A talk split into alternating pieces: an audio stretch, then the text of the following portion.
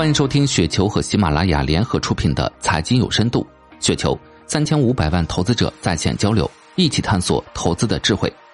听众朋友们，大家好，我是主播费时。今天分享的内容叫“分红养老，认清世界的真相，财富杠杆游戏”，来自谈投资品价值。每个人都想获得财富，并且是越多越好，这是人的本性，也是推动社会发展的动力。怎样获得财富，谁都不会教你，唯有在生活中学习感悟。我们在一生中应该最需要学习财富获取方法，但这项技能学校里并不会教你，身边的人也不会告诉你。只有在书本中窥探到一点端倪，然后通过自己思考，或许能发现隐藏在世界背后的真相。什么是财富？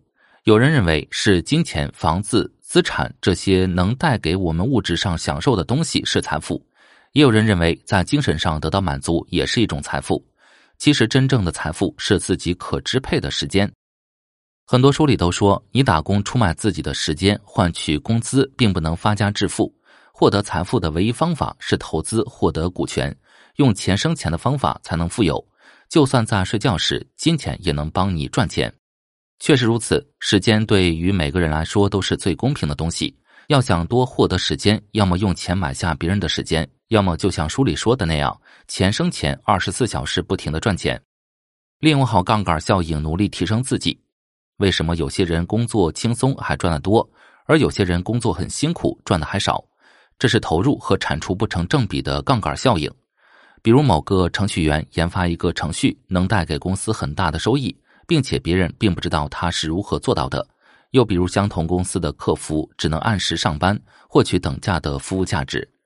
前者投入相对较少的时间，比如状态好时上班，状态不好时休息，而产出却在杠杆效应的加持下大于投入，这样获得的报酬多，自身可支配时间也多。而后者只能获得相等投入的回报，所以在选择事业时，尽量避免选择投入和回报相等的事业，而是要利用好杠杆效应，选择投入少、回报高的事业。在事业中运用人力杠杆出钱请别人来帮你，在投资中运用金钱杠杆筹资借钱，其实都有一个目的，就是在单位时间内获得最大收益。不过前提是你选择的方向和方法要正确，要不然只会得到相反的结果，加速财富的流逝。而我认为，投资中获得财富最安稳、最正确的方法就是分红养老。这个方法看上去比较笨，每年收益也不高。但确实是能长期撬动复利这个杠杆最好的途径。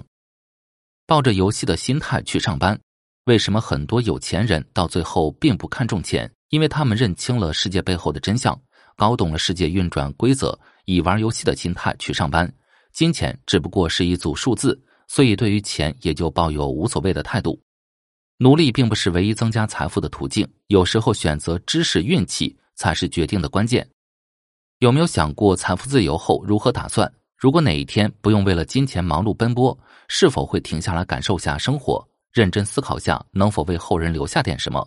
如果时间是当下你给的财富，那么传承就是你留给全世界的财富。以上就是今天的全部内容，感谢您的收听。